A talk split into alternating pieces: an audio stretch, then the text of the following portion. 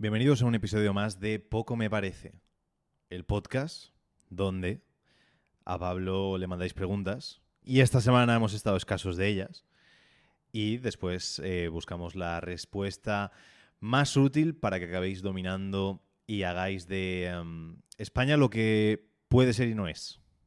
Así que, como siempre, aquí acompañado con el bueno de Pablo. Muy buena, Javier, ¿qué tal? Voy a hacer un pequeño hincapié aquí en algo. No es que no hayan llegado preguntas, es que las preguntas que hacéis, ¿vale? Las preguntas que hacéis son un poco... ¿Cómo decirlo? Lo digo a nivel español. Dilo a nivel sin filtros, como todo lo que O sea, hacemos. son una mierda, o sea, quiero decir... mm, no, Sí, no hay... que, que hay que desarrollarlas un poquito más. Exactamente, hay que desarrollarlas un poquito más. Ponnos un Tampoco- ejemplo de una mala pregunta que ha llegado esta semana y luego una buena. Bueno, ponnos un ejemplo de una mala y luego di. Y ahora la primera, que esta es una buena, es pum. Vale, a ver... mm, una pregunta. Ojo, cuidado, ha- que la va a leer. No, ¿Te hago la pregunta ya? Eh, la mala. No, no, no, no. cómo- esa, cómo- esa es Te hago la pregunta ya, es una en la cajita. ¿Te hago la pregunta ya? Oh, Dios mío. Muy mal eso. Eso es Muy una mierda.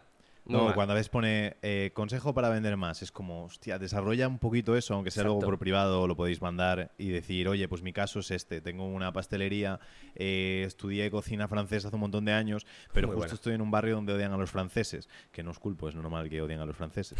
y am, entonces, ¿cómo hago? ¿Cómo soluciono eso? Entonces, hay un poco más de contexto y se puede responder de manera mucho más adecuada. Y una buena pregunta es con la que vamos a empezar hoy, que es la, para mí, una de las preguntas de esta semana estrella. Esta semana, sobre todo, quiero que mm, nos metamos en mente, sobre todo, acerca de lo que vamos a tratar en este capítulo, que el punto principal va a ser la pregunta de claves para que nuestros clientes nos paguen más. Que eso es una de las cuestiones que más aterrorizan y que más remordimiento de cabeza da a cualquier tipo de emprendedor. Entonces, esa va a ser la pregunta principal y como siempre la vamos a tocar en el último punto, en la tercera y última pregunta, ¿vale? Entonces, vamos a empezar con la primera, que es lo que yo considero que es una buena pregunta, Javier. Así que prepárate. Primera pregunta. Primera pregunta, vamos allá. La pregunta dice así: Hola Javier, sé y dicen que la universidad y formación a una altura determinada de tu negocio es el mejor punto. ¿Qué prefieres entre ¿Quién universidad? dice eso? Perdón, perdón, continúa. Vale. ¿La voy a tener que enseñar? No, no, no, no, quiero decir que quién dice que la universidad sea el mejor. A ver, también te digo, solo pone el nombre. Se llama Daniel. Ajá. Luego pone números y no sé si a lo mejor un perfil fake que se hace para tal, pero bueno, ojalá se llame García como un buen español. Y exactamente. Eh, entonces, universidad o formación o mentorías. Y pregunta además, ¿cuánto te has gastado tú en mentorías en total? Eh, vale. Yo en esto, Pablo, nunca soy parcial porque creo que quitando casos concretos y muy contados donde sí que hace falta pasar por la universidad, en la gran mayoría de ocasiones no hace falta pasar por la universidad para poder desarrollar tema emprendimiento, ¿vale? Tema laboral y esto ya cada uno que se apañe con sus historias. Pero sobre todo si vamos a emprender, yo creo que en la gran mayoría de ocasiones no hace falta, excepto cosas puntuales donde sí que es necesario el hecho de, eh, pues, medicina, bla, bla, bla, todas estas cosas, porque judicialmente o legalmente no puedes eh, actuar sin tener ese título. Entonces ahí sí que lo veo obligatorio. Pero luego llega un punto donde creo que cuanto más avanzas, menos sentido tiene la parte de formarte con, ah, con másters, ya no digo carreras, sino con másters y, y cosas similares. Por el hecho de el tiempo que pasa de una cosa a la otra. Me explico. Si tú ya tienes tu negocio, era por ejemplo, imaginaos que es mi caso concreto y que quiero mejorar, pues puedo plantear, vale, vale pues hago un MBA, hago un máster para, para gestionar negocios, todas estas cosas. Es un proceso tan lento por el que tienen que pasar las universidades. A mí, por ejemplo, me, me contactó una universidad de Madrid para dar una clase allí, de un curso, llevar una asignatura. Y le dije, genial, ¿puedo dar lo que quiera? Y dice, no, hay que aprobar un plan de estudios, luego hay que llevar una cosa concreta, tenemos que ver las materias cómo las tienes que dar, exactamente cómo. Y es un proceso como de un año o algo así hasta poder darlo. Y yo pensaba y digo, es que en un año lo que tengo pensado dar ya no es útil. Probablemente Ya. ya hay que cambiar a otra cosa. Entonces es muy lento el proceso. Suelen ser procesos muy largos, de un año, dos años, sobre todo los másters. Eh, suele ser material que no es que se quede atrasado, es que va todo tan rápido que probablemente haya cambiado y a lo mejor lo que te era útil hace dos semanas luego ya no es. Nosotros a los clientes les aconsejamos una cosa y a las dos semanas le decimos, oye, esto deja de hacerlo porque ya no funciona. Ahora vamos a probar otro enfoque nuevo de tal cosa. Entonces me parece que es como muy, muy, muy lento. Y luego, mi problema principal con la educación es el hecho de que tienes que formarte con el que te toca. Tú vas a una universidad y te toca con X profesor. Cuando haces una mentoría, que es el otro ejemplo, que luego hay mil formas de seguir formándose, no tienen por qué ser los dos, pero como lo ha dicho, la mentoría lo bueno es que tú puedes escoger a la persona que te está formando. Para mí, lo ideal en educación sería que el mejor profesor de matemáticas, que no es el tío que más sabe de matemáticas, sino el que mejor enseña matemáticas, pudiese, pues, por medio de conferencia o lo que sea, dar clase a miles y miles y miles y miles de personas a la vez y no tener cada persona, pues cada ciudad que tuviese 500 o 600 profesores y que habrá profesores que sean muy buenos y profesores más mediocres y profesores que sean horribles. Entonces ahí es el tema de que a lo mejor te toca un profesor horrible porque tú escoges un temario, pero no escoges a la persona. Y para mí es más importante aprender de la persona adecuada que aprender la cosa adecuada, porque siempre puedes sacar diferentes enfoques y diferentes historias.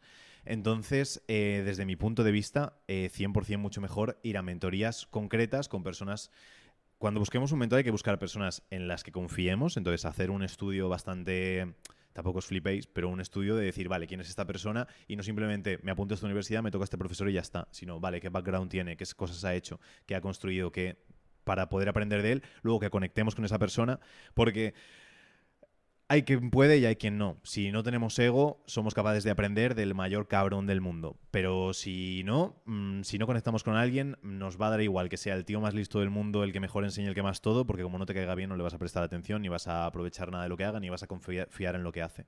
Entonces también buscar que la persona te cause por lo menos simpatía, que te apetezca escucharle, que no sea un tedio de decir, Dios, me toca otra vez estar escuchando a este tío. Y. y después que es lo que quieras aprender sea puede aplicar a lo que, a lo que tú estás haciendo.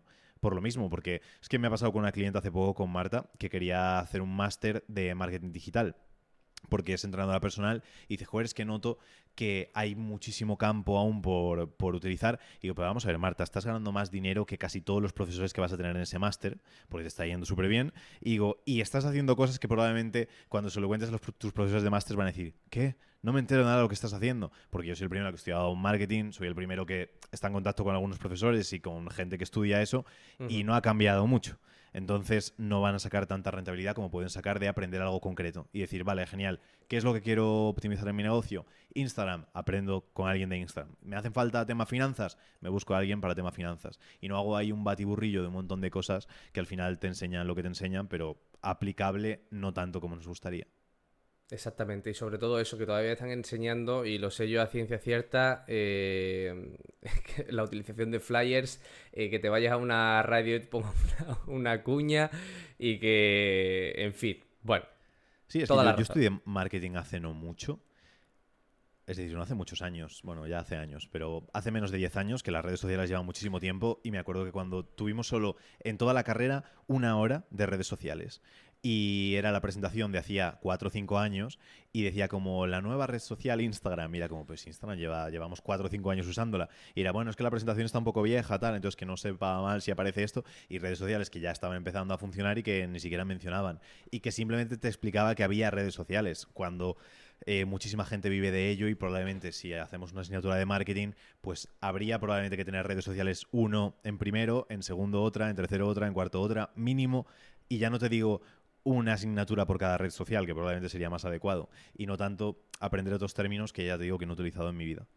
Eso por una parte. Segundo, faltaba cuánto dinero hemos gastado en mentorías. Exactamente, ¿cuánto dinero has gastado tú en mentores? No llevo cálculo y probablemente debería. Eh, se, lo, decía antes a Pablo porque me dice, ¿lo quieres decir tal y cual? Y digo, es que son más de 30.000 euros, pero creo que son menos de 50.000, pero no estoy seguro. En que más me he gastado es en Taki, que sí que fueron 20 y pico mil euros. Y después ha sido cosas aisladas. Y para que, eh, para que la gente, Javier, se haga una idea, veintipico mil euros, ¿en cuánto tiempo? ¿De qué forma? y eh, Fueron veinti algo mil euros en medio año. Sí, en medio año. Era mensualidad, era una mensualidad bastante alta, pero estaba bastante bien. No, no considero que rentabilice el dinero en ese periodo, pero lo que aprendí en esos seis meses me ha servido después para ganar muchísimo más dinero. Luego otra de 10.000 Entonces ahí ya vamos por 30 y algo mil y después cosas aisladas de cursos de 1000, 2000, 500, eh, algún, varios de 100, para cosas muy concretas. Es lo que digo, de decir, vale, necesito eh, ser mejor en Reels, curso de Reels, ciento y pico euros, genial, aprendo sobre eso. Eh, YouTube o uno de los últimos que compré era de cómo hacer buenas miniaturas eh, para YouTube, por ejemplo. Y eso por la curiosidad, pues vas a, cosas concretas. Y sabes que ese tío es bueno en miniaturas de YouTube. Y en cambio, si ahora mismo el problema que tienes es que tus vídeos de YouTube no los ve suficientemente gente y quieres mejor las miniaturas, si te metes un máster de marketing digital de la Universidad de no sé qué de Madrid, ya te digo que lo de miniaturas de YouTube ni lo va a mencionar. Le vas a decir al profesor, miniaturas de YouTube y dice, ¿qué es eso? YouTube me suena, miniaturas ni idea. Y una pregunta, una pregunta que se está haciendo seguramente muchísima gente, dice, vale, voy a contratar un mentor. ¿Cómo diferencio yo entre un mentor vende humos y un mentor real? Es decir, ¿cómo tú confiaste en Taki para pagarle veintipico mil euros? Eh, porque era muy conocido y porque había sido mentor de gente a la que yo conocía y admiraba. Ah, amigo. Claro, es, Además, a él le llamaban como el mentor de mentores o el mentor, sí, creo que es como el mentor de mentores. y, entonces, claro, era como conocido. Y ahí me flipé, ¿vale? Porque ya lo, lo contraté junto con Carla, cuando ya estaba Carla, entonces ya hace como dos años o dos años y algo. Y no era en el punto en el que tendría que haber hecho esa inversión tan grande pero sí que era como muy, muy crack. Y después lo que identifico es gente que haga lo que le estoy pidiendo hacer. Entonces, si voy a contratar a alguien que me va a enseñar a vender, que sepa que está vendiendo. Si voy a enseñar a alguien que me va a enseñar a cómo tener un gran producto, una oferta irresistible, buscar a alguien que sí que tenga una oferta irresistible, porque a veces contratamos a gente que después no está haciendo lo que nosotros queremos. Y esto lo hablamos mucho, del hecho de personas que te hacen promesas que ni siquiera ellos mismos tienen. Exacto. Entonces, para mí es como lo fundamental, el hecho de que yo no contrataría a un entrenador personal que físicamente estuviese peor que yo, pues esto es lo que la gente tiene que tener en cuenta. El hecho de decir, si un entrenador personal lo contratas para tener abdominales y no tiene abdominales, a lo mejor sí que sabe enseñarte a, tener abdominales, pero eh, no aplica o no toca. Y hay niveles muy, muy grandes donde sí que es cierto que hay... Esto estoy hablando de la élite, de Lyle McDonald, por ejemplo, que es un brillante nutricionista y asesora a, gente de competidores, de deportistas de élite impresionantes. O está Tim Gruber, que es también eh, coach de atletas, a nivel ultra alto. Esa gente está en un nivel tan, tan, tan, tan, tan, tan alto que no tiene tiempo de entrenar a nivel élite y luego al mismo tiempo formarse en esa parte. Pero aún así los ves y están correctos y están en forma y están muy bien. Lo que no puedes esperar que el coach de los culturistas esté como un culturista porque requiere los niveles élite, requiere que estés 24 horas al día pendiente de una cosa, entonces no pueden. Pero en la gran mayoría de ocasiones no estamos hablando de esos temas y lo que buscas es un mínimo. Vas a contratar a un entrenador personal que esté más en forma que tú, si no, no tiene sentido. Vas a contratar a un mentor de negocios que gane más dinero que tú en algo similar a lo que estás haciendo tú, para que tenga sentido el hecho de contratarle. No voy a yo estar facturando 10.000 euros al mes y contratar a un mentor que esté facturando 1.000 o que esté facturando 2.000. Entonces, asegurarnos de esas cosas. Igual que si vas a contratar a alguien para que te ayude a que hagas reels más virales, que esa persona tenga reels virales, que también son cosas que muchas veces se ven y luego la gente es que no me ayudó tal. Y digo, tío, es que si contratas a esta persona para esto y no lo tiene, ¿qué esperas también? Entonces que hagan un poco de análisis básico. Y luego mucho por referidos, preguntarle a gente, eh, oye, ¿quién te ayudó a que pudieses hacer eso? Y probablemente te puedan derivar a, pues, oye, Javier y Pablo se encargaron y son súper buenos, o tal persona súper buena. Y en base a referencias se suelen conseguir muchas cosas. Muy bien, perfecto. Pues dejamos este apartado más que interesante porque es una cuestión que mucha gente se plantea eh, y hay tanta, bueno, tanta opinión al respecto de este tema de si universidad, formaciones, que sí, claro, que si te metes en una universidad, por ejemplo, el de Madrid o en la europea y te vale un curso de marketing digital, te vale 4.000 euros y luego, claro, esos 4.000 euros se los puedes pagar a un mentor, que ese mentor va, a estar actualizado, va a saber mucho más de... En fin, ese yo tengo mi opinión también al respecto y yo, por supuesto, abogo mucho por el tema de, las mentorías. ¿Usted ha contratado algún... ¿Alguna vez? Sí, algún mentor. ¿Para qué se puede preguntar? Sí, pues mira, pues para el tema de podcast. Mm. Sí. Muy bueno, muy bueno. Se llama Next, Néstor, no me voy a acordar el apellido. Luego te voy a, pasar el perfil porque precisamente hace poco le dieron, le dieron un Goya. Es director. Qué bueno. Sí, sí, sí. Tenemos que hablar con Néstor, traerlo en un episodio. Pues mira, pues, pues podemos hacerlo. Y aparte le di una. le pagué un dinerito. Así que. Pero bueno, me, me sirvió, la verdad. Me sirvió. Así que. Punto importante. Dicho esto, pasamos por la segunda cuestión y no por ello menos importante. Y que casualmente tiene que ver con... ¿Cómo, ¿Cómo- irá, Pablo? ¿Cómo? ¿Cómo, cómo, cómo me conoce ya? Si es que esto ya. Si es que esto es como una relación ya de, de matrimonio eh, siempre heterosexual, ¿eh? Aquí en España. Por supuesto. No sé por qué he dicho esto. Qué, fal- qué faltoso. Qué Sí. faltoso. No, no, no, no, no, no, por favor. Mm, me lo digo a mí mismo. Pablo, corta esto. vale, escucha, un momento. Importante. Pregunta número dos. ¿Cuáles para ti, Javier, son... Esto es una pregunta guay. Las mejores estrategias, ¿de acuerdo? No, esta pregunta no era la que te quería Esa es la última pregunta tan importantísima. Exactamente, la he desvelado. Si es que hoy estoy... Hoy estoy... Pero hablando de Néstor, Exacto, exacto, ya me he ido por la, por la rama. Hablando de Néstor, precisamente, que yo contraté un mentor para, para el tema del podcasting, hay un tema principal que se plantea en todo emprendedor que tiene un negocio que ya está funcionando. Y es, ¿hago un podcast? Y si lo hago, ¿realmente le tengo que prestar mucha atención? De hecho, nosotros tenemos clientes que o hacen podcast o se lo están planteando. ¿De Mm. acuerdo? Entonces, para ti personalmente y con total honestidad, ¿cuándo, Javier, es un buen momento para hacer un podcast en tu negocio? Vale, eh, yo es de lo último en lo que me centraría en el hecho de tener un podcast y creo que ahora es como, bueno, ahora lleva unos años el tema de, uh, podcast, qué guay, qué tal, y la gente suele hacer, eh, creo, es que había unas estadísticas por ahí y era la media de los podcasts, creo que eran dos episodios o algo así, y que la gran mayoría de podcasts, el 90% de los podcasts no pasaban de los 10 o de los 20 o algo así. Y me acuerdo con Carla, pasamos de los 100 hace no mucho y dijimos, Buah, es que 100 podcasts ya poca broma. Ya es bastante interesante. Y nosotros aquí que llevamos 40, habías dicho que este era el 43, Ujú. eh, pues 43 casi nadie llega. Estamos hablando del 90 y pico por ciento de los podcasts no llegan a esta cantidad. ¿Por qué? Porque el podcast es bastante sacrificado y está muy mal... hay muy mal retorno a raíz del podcast. Eh, me hicieron una entrevista hace no mucho y, ah, y me dijo eso, que llevaba dos años, era la segunda temporada del podcast, llevaba dos años y creo que tenía de media, creo que eran 12 oyentes. Y claro, cuando llevas dos años trabajando en algo y tienes 12 oyentes por episodio de media, dices, "Mm, mm, no le veo ahí tanta rentabilidad, cuando en dos años, haciendo cualquier otro tipo de estrategia, te iría muchísimo mejor. Mm. Entonces, ¿por qué nosotros hacemos podcast? Sí que es cierto que a nosotros nos ha llegado algún cliente a raíz de los podcasts, pero ¿por qué hacemos podcast principalmente? Por el hecho de eh, aprovechar el contenido del podcast para todo lo demás. Al final siempre intento valorar mucho lo que es mi tiempo y el podcast es algo, uno, que disfruto, también muy importante el hecho de si es una forma en la que expresamos nuestro contenido que nos gusta y que luego podemos aprovechar para más cosas. Entonces los clips que veis en los diferentes Instagrams, en los diferentes canales, el vídeo de YouTube, eh, todo, todo nace a raíz del podcast y resulta bastante sencillo. Igual que para colaborar con otros, también es un formato muy, muy, muy, muy fluido y que normativamente está bien. Oye, vente a mi podcast, hago una entrevista. Va, genial. Mucho mejor que decir, por ejemplo, oye, te subo mis historias diciendo oh, qué guay tu post y tú me haces también. Queda un poco más extraño y lo del podcast sale súper natural. ¿Qué pasa? Que luego rentabilidad es bastante jodido sacarla si no lo estructuramos bien y hay una estrategia detrás. Entonces, ¿cuándo haría podcast? No en el principio. Y casi todo el mundo que se plantea un podcast está en fases demasiado iniciales como para planteárselo. Entonces, yo lo haría cuando no dependemos o cuando ya estamos un poco más holgados en tema captación de clientes, etcétera, etcétera.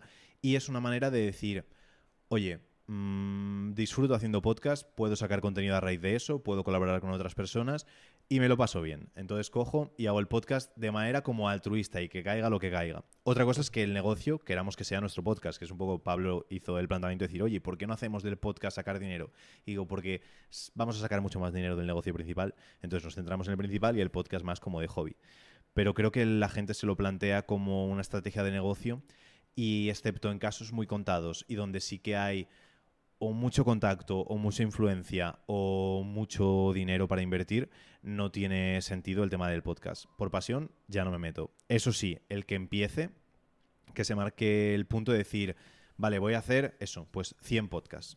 Y hasta que no haga 100, no evalúe los resultados de verdad. Que no sea, he subido el primer podcast, no he tenido ningún oyente, vaya mierda, lo dejo.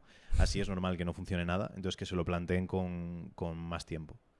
Muy bien. Perfecto, maravilloso. Pero tú eres el experto en podcast, aconsejar. Bueno, Puedes decir a justo lo contrario, decir, oye, lo que tenéis que hacer es podcast, lo demás No, olvidaos. no, sinceramente doy mm, la misma opinión que estás dando tú y que, a ver, es que el tema de podcast es un tema muy goloso. Muy goloso en el sentido de que date cuenta que la gente que se plantea un podcast es porque ve a otra gente que triunfa con un podcast y que tiene clientes con un podcast.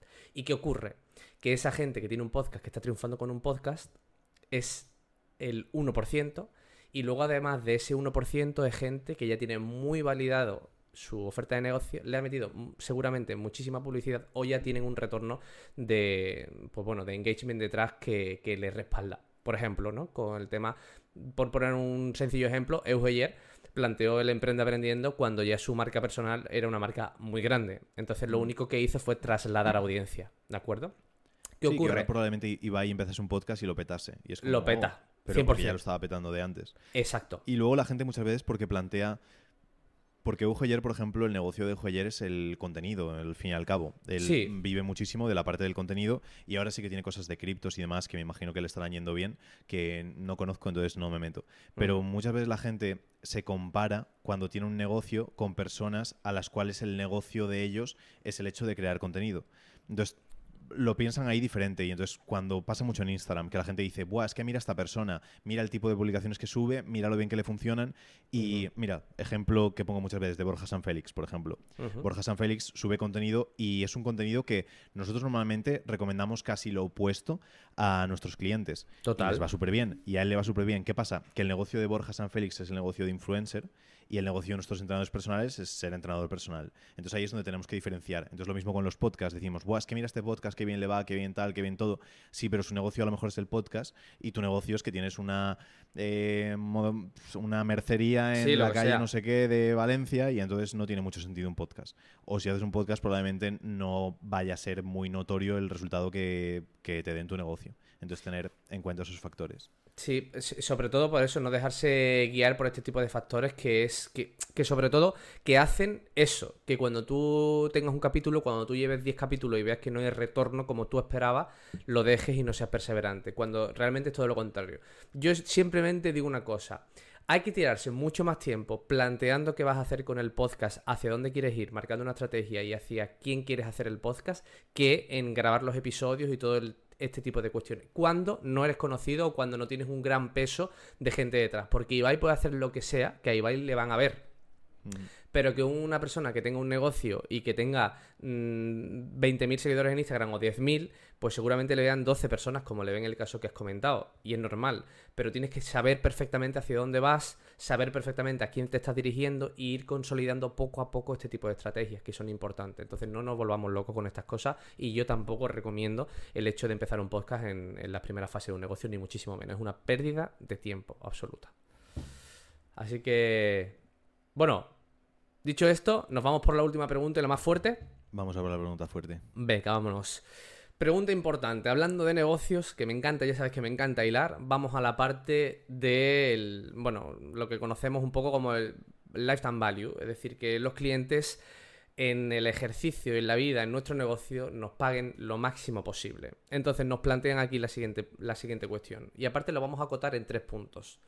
Tres claves, Javier, para ti, para que tus clientes te paguen más. Vale, Uno de los conceptos más importantes en los negocios y la gente pasa por alto es el hecho del lifetime value, como dices, que es el valor total de un cliente a largo plazo. Y esto lo digo porque la gran mayoría de personas le vende a un cliente una única vez. Total. Y nosotros muchas veces la primera venta que, tenemos a veces es a pérdida, porque sabemos que a largo plazo ese cliente va a valer mucho. ¿Qué pasa? Que hay que tener una estrategia para que ese cliente sí que valga dinero. Entonces, me has pedido tres, ¿piensas tú una y le damos tres más una extra? Venga, perfecto. Me Ahora parece lo bien. bueno sería que estuvieses pensando y que yo soltase la primera, mierda, me la he quitado. la pierdo, me la he quitado otra vez. Te Vale. silencio. La, la primera forma de tener clientes que te paguen más es escogiendo mejores clientes. Entonces eso es lo primero, que a veces pensamos en el hecho de decir, eh, joder, es que me cuesta mucho que un cliente me pague, es que estás escogiendo un público de mierda. Entonces lo óptimo sería escoger un buen cliente que esté dispuesto a pagarnos y que esté dispuesto a pagarnos a lo largo del tiempo. Entonces, ¿cuál es un público que a mí, por ejemplo, eh, no me gustaría? Pues imaginaos que nos dedicamos a ayudar a que personas consigan empleo. Eso me parece un público de mierda por el hecho de que estamos ayudando a personas cuando no tienen dinero y cuando tienen dinero dejan de ser clientes nuestros. Entonces, para que tengáis un poco la idea de decir, vale, entiendo lo que es un público de mierda. Un público que cuando le va mejor deja de trabajar con nosotros debería ser probablemente lo opuesto. Un buen público es el que tenemos nosotros, por ejemplo, que son personas que están empezando a lanzar un poquito su negocio, que empiezan a ganar más dinero con nosotros, por lo tanto, lo normal es, oye, ya que me has ayudado a pasar de 1.000 euros a 5.000 euros, ¿qué podemos seguir haciendo y qué te puedo seguir pagando para que me des más? Y tengo clientes súper fieles que me han comprado todo, todo, todo, todo, todo, todo lo que hemos hecho, me han contratado todos los servicios que tenemos, porque saben, te contrato, gano más dinero, por lo tanto te voy a seguir contratando todo el tiempo posible. Entonces, eso sería un buen público y el otro sería un público negativo. Entonces, escoge bien al público al que te diriges. Ese punto número uno. Eh, punto número dos. Identifica todas las necesidades que tiene tu cliente. Esto es lo mismo, cuando nos planteamos el hecho de ofrecer algo nuestro, lo solemos hacer desde un punto de vista egotista, de decir qué ofrezco yo, qué quiero ofrecer, y no tanto desde el punto de vista del cliente. Entonces, ejemplo de entrenador personal. Vamos donde un entrenador personal, lo queremos contratar para algo y ¿qué queremos? Estar más eh, saludables o tener mejores abdominales o ligar más con la gente en la discoteca, cualquier cosa. Entonces, el entrenador personal puede decir, genial, yo soy entrenador personal, por lo tanto, te voy a dar un entrenamiento.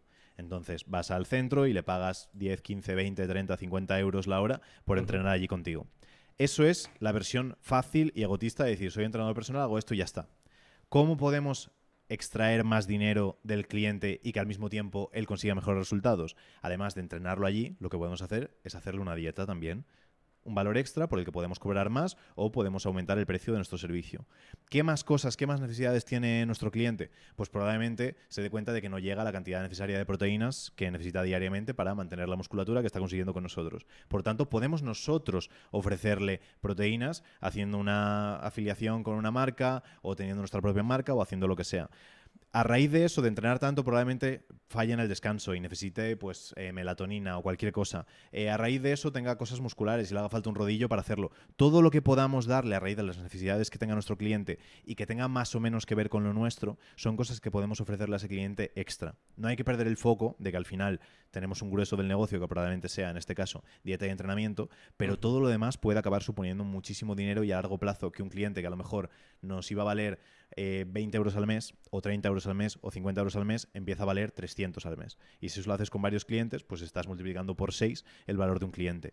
Y encima va a estar más contento contigo y por lo tanto se quede más tiempo y entonces acaba dándote aún más dinero. Entonces que pensemos siempre en las necesidades del cliente y no tanto en lo que nosotros pensamos a nivel propio, que, es lo que nosotros tenemos que hacer porque somos entrenadores y cómo voy yo a venderle tal cosa.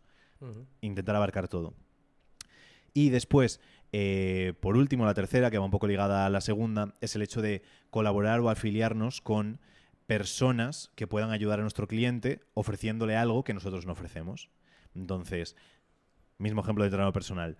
¿Qué es algo que a lo mejor nuestro cliente sí que puede necesitar, pero que nosotros no damos porque no toca en nuestro caso? Imagínate cosas como eh, dolores musculares, temas de fisioterapia. Vale, eres entrenador personal, no está en tu papel el hecho de coger y a lo mejor darle un masaje o hacer algo porque no es lo tuyo, no lo controlas. Pero siempre puedes delegarlo a un fisioterapeuta que podría ser en un nivel muy grande, podría estar en tu plantilla, pero en un nivel más pequeño es un colega que dices, oye, cada vez que te mande algún cliente, trátalo muy bien y me das una comisión. Un 5, un 10, un 20%, pero es un extra que te llevas por no hacer nada. Pero es que no es fisioterapeuta, es que después puedes hacerle análisis hormonales con un laboratorio privado, por ejemplo, y que esos análisis también te den una parte por cada vez que le llevas a algún cliente. Si hay suplementos que a lo mejor no trabajas, así que puedes ser afiliado a alguna marca para después poder ofrecerle con tu código, con lo que sea, y que también te dé una parte. Y hay un montón de necesidades que va desarrollando ese cliente a lo largo del tiempo, ya pueda ser ropa que le guste más, ya puede ser gimnasios, ya pueda ser cualquier cosa, y puedes tener una colaboración con todas esas marcas que no solo vas a llevarles tus clientes y ellos te van a dar dinero, sino que probablemente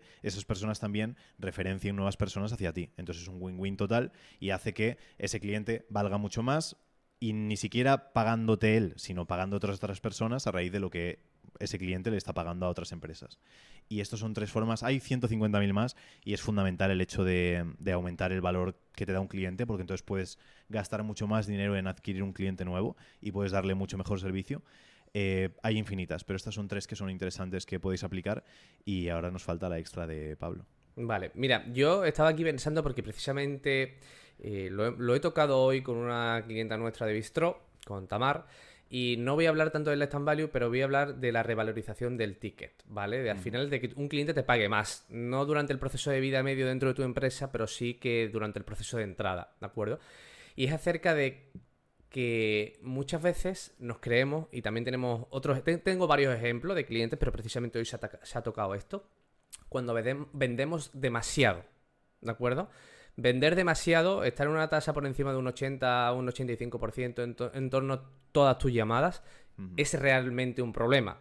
Quiero decir, porque el problema que tiene Tamar, en este caso, esta chica, es que, eh, como en marketing se conoce, el hecho del morir de éxito, de que no puedas hacer frente a toda tu demanda. ¿Y eso por qué ocurre? Bien, porque tengamos un precio muy bajo, a muy bajo coste, que nos sea muy fácil vender, porque todo lo que ofrecemos es tan amplio y cubre tanto los gastos que a la gente le parezca regalado, y eso se traduce en que todas las llamadas que tengan las, las vendas. Y en ese punto es muy importante ser muy autocrítico y saber y echarle un poquito, como se dice, echarle un poquito de cojones y revalorizar un poco la oferta, es decir, de subir el ticket para, en este caso, disminuir un poco el nivel y el volumen de, tu, de, las ventas, que los clientes que tengan sean incluso valoren más el servicio, que tú estés un poquito más desahogado y que así, por supuesto, también, como bien os ha dicho Javier, el lifetime value va a crecer segurísimo. Así que eso es un tip extra que, que nos apuntamos. Muy a pesar de que mucha gente crea que el hecho de vender mucho es fantástico.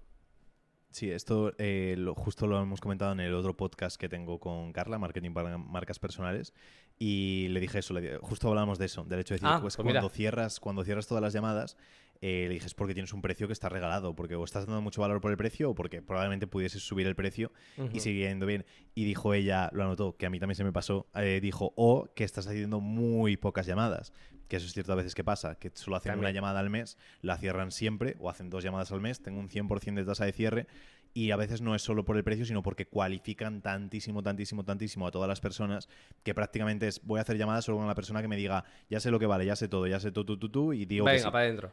Yeah. Y ahí estamos dejando pasar a muchas personas que a lo mejor tienen cierta curiosidad o cierto interés, pero hay que desarrollar ese interés mucho más en llamada.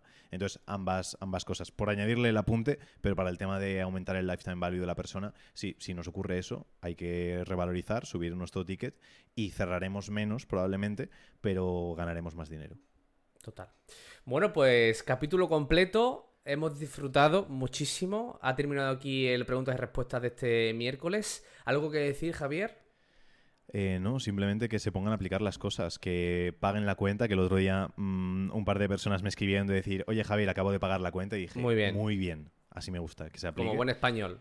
Claro, el hecho de, de compartir este episodio, compartir algún clip de los que subimos en pocomeparece.clips en Instagram o en TikTok, y um, que es una forma de nosotros valorar que sí que está gustando, que el contenido está adecuado y una forma de eso, de, de pagar la deuda y simplemente que apliquen, que el escuchar está muy bien, que el aprender está muy bien, pero que si después no aplicamos, al final no damos un cambio en la vida. Entonces, aplicar, aplicar, aplicar, aprender un poquito y seguir aplicando. Así que, muy Pablo, bien. nos vemos en Nos marchamos. Hasta el próximo. Adiós.